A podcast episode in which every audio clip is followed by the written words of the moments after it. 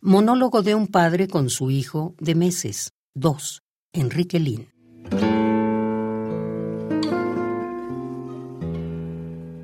Nada se pierde con vivir. Ensaya. Aquí tienes un cuerpo a tu medida.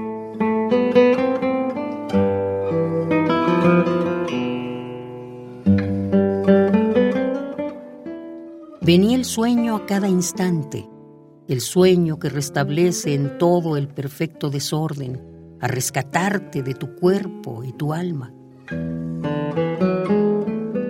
Allí, en ese castillo movedizo, eras rey, la reina, tus secuaces, el bufón que se ríe de sí mismo, los pájaros, las fieras, todos melodiosos.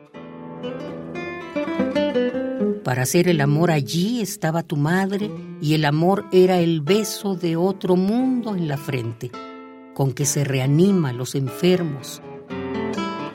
Una lectura a media voz, la nostalgia de nadie y nada que nos da la música.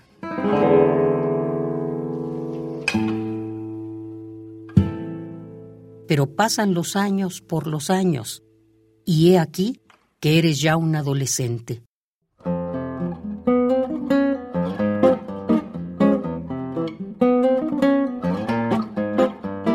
Bajas del monte como Zaratustra a luchar por el hombre contra el hombre.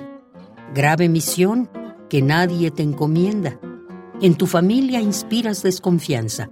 Hablas de Dios en un tono sarcástico. Llegas a casa al otro día muerto. Hijo, se dice que enamoras a una vieja. Te han visto dando saltos en el aire. Prolongas tus estudios con estudios de los que se resiente tu cabeza. No hay alegría que te alegre tanto como caer de golpe en la tristeza, ni dolor que te duela tan a fondo como el placer de vivir sin objetivo.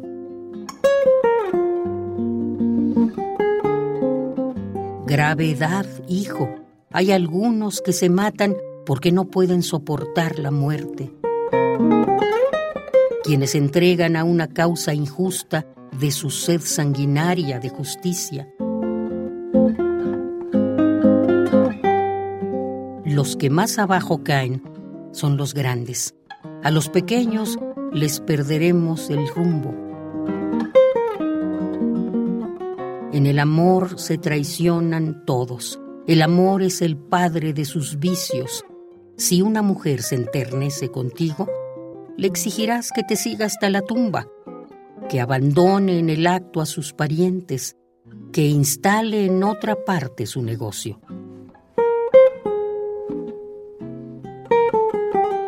Pero llega el momento fatalmente, hijo, en que tu juventud te da la espalda y por primera vez su rostro inolvidable, en tanto huye de ti que la persigues a salto de ojo, inmóvil, en una silla negra.